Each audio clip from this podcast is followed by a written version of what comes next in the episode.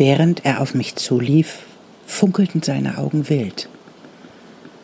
Was auch immer das ausgelöst hatte. Mir war klar, dass ich ihn mit allem konfrontiert hatte, was schon immer sein Problem war. Willkommen bei Mutmädchen. Mein Name ist Sibylle und ich freue mich sehr, dass du hier bist.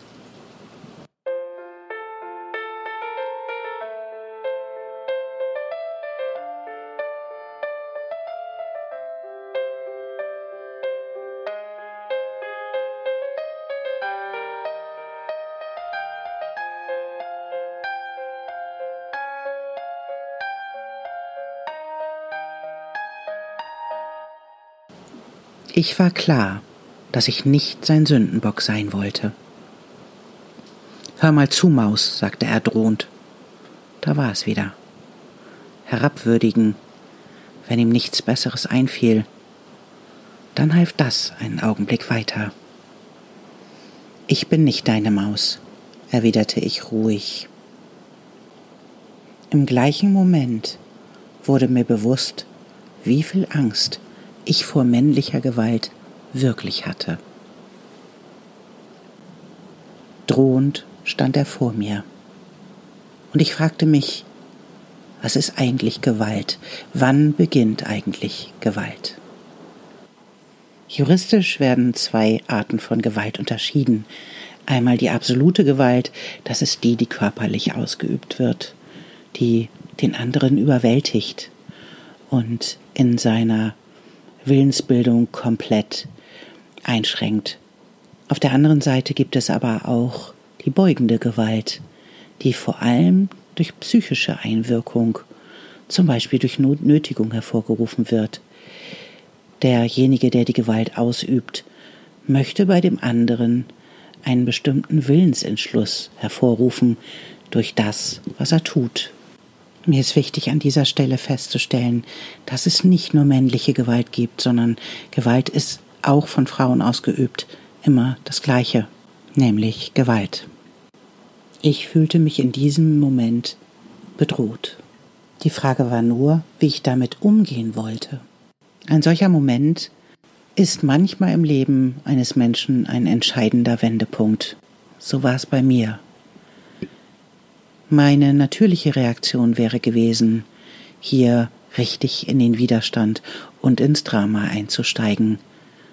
Doch diesmal konnte ich es sehen. Ich konnte sehen, dass er sich wünschte, dass ich auf sein Drama einstieg. Ein sehr weiser Mann hat mal zu mir gesagt, The only winning move is not to play. Der einzige gewinnende Zug ist nicht zu spielen. Und das war es in diesem Moment. Ich würde nicht auf sein Drama einsteigen. Ich würde lernen, etwas anderes zu tun. Etwas, was in diesem Moment für mich das Richtige war. Gesunde Grenzen setzen. Was hält uns eigentlich davon ab, gesunde Grenzen zu setzen? Fragte ich mich. Und ich fand es. Sind wir bereit, in einem Moment, in dem es unbequem ist, einen Raum einzunehmen, einen Kreis um uns herum zu malen und zu sagen, hier fange ich an, da höre ich auf und da fängst du an. Und ich bitte dich, diesen Kreis nicht zu betreten, weil das ist mein Kreis und das ist mein Raum, den ich einnehme und dem anderen auch zu gestatten, einen solchen Raum auch um sich herum zu ziehen und ein Recht darauf zu haben, diesen Raum als geschützten Raum für sich zu gestalten. Respektieren wir einander so, dass wir wissen, dass eine Beziehung eigentlich nur dann möglich ist, wenn zwei Menschen einen Kreis um sich bilden und dann in einer Schnittmenge miteinander verbunden sind. Und diese Schnittmenge, die nennen wir dann Beziehung. Nicht die Übergriffigkeit, dass ich in einen Kreis eines anderen einsteige oder er in meinen Kreis einsteigt und mir damit näher kommt, als ich es eigentlich möchte. Die Schnittmenge der Kreise, die nennen wir Beziehung. Und dies war ein Moment, in dem mir klar wurde, dass ich einen solchen Kreis um mich herum nicht gezogen hatte, dass ich es versäumt hatte, meinem Gegenüber mitzuteilen, wo ich stehe und wo er zu stehen hat. Und jetzt war ich bereit, diesen Raum zu definieren und diesen Raum auch für die Zukunft zu verteidigen. Wie sieht es bei dir aus? Kennst du solche Situationen, in denen du jemandem anders erlaubst, näher an dich heranzukommen, als du es eigentlich wünschst? Weil du dir etwas von ihm versprichst oder weil du dir Anerkennung oder Liebe wünschst und glaubst auf diese Art und Weise, dies von dem anderen zu bekommen? Lässt du andere Menschen über deine Grenzen gehen? Oder weißt du vielleicht überhaupt gar nicht, wo deine Grenzen sind? Hast du mal ausprobiert, wie nah jemand an dich herankommen darf, ohne dass du das Gefühl hast von Unwohlsein? Kennst du das, dass du dich für jemanden anders unsichtbar machst, weil du denkst, er würde ärgerlich werden, wenn du deinen Raum einnimmst?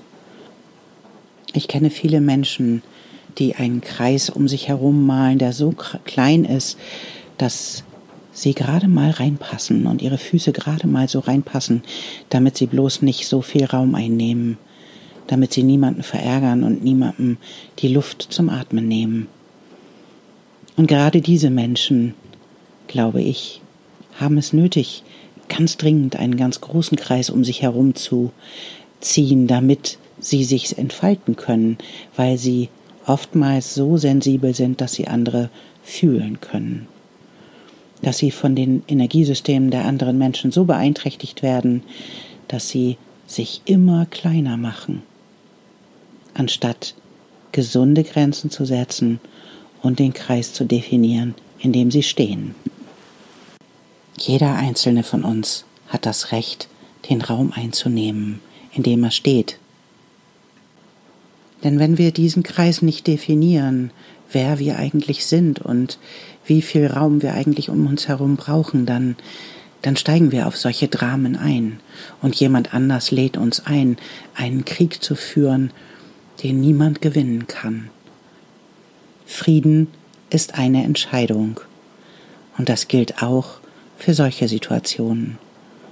Du hast in der Hand, ob du lernen möchtest, gesunde Grenzen zu setzen, ob du lernen möchtest, welchen Raum du einnehmen möchtest und wie viel Raum du für dich selber brauchst, wie viel Luft zum Atmen, damit du dich vollständig entfalten kannst.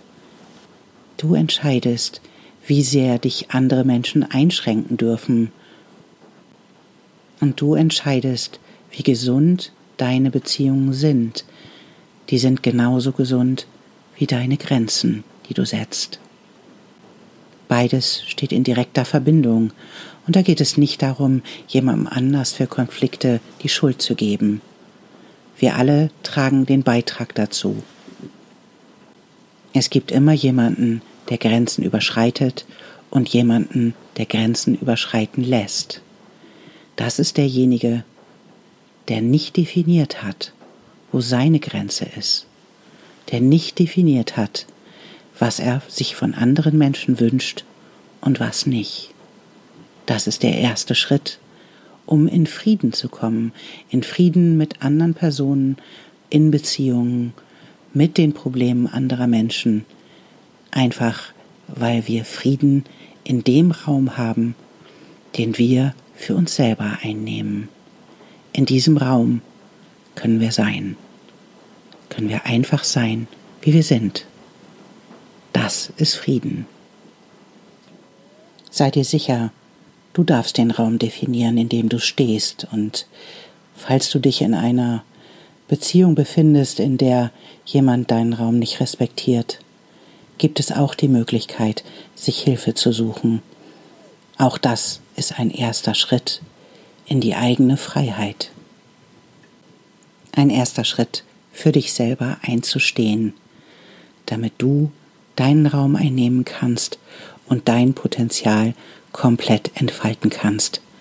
Denn Das Recht hast du. Dafür bist du hier auf dieser Welt, damit die Welt und alle, die darin wohnen, dich in ihrem vollen Potenzial sehen können. Nicht durch jemanden, der dich einschränkt, sondern durch denjenigen, der definiert und zeigt, wer er wirklich ist. Das bist du. Im Frieden, in deinem Kreis, in deiner völligen Entfaltung. Frei von der Einflussnahme anderer. Und dabei in guter Gesellschaft, umgeben von Menschen, die dies für sich selbst auch definiert haben und dieses Recht für sich selbst in Anspruch nehmen, sie selbst zu sein. Und das in der bestmöglichen Form. Ich danke dir sehr, dass du hier warst und mir gelauscht hast, und ich freue mich, wenn du wiederkommst. Und bis dahin bin ich dein Mutmädchen, Sibylle.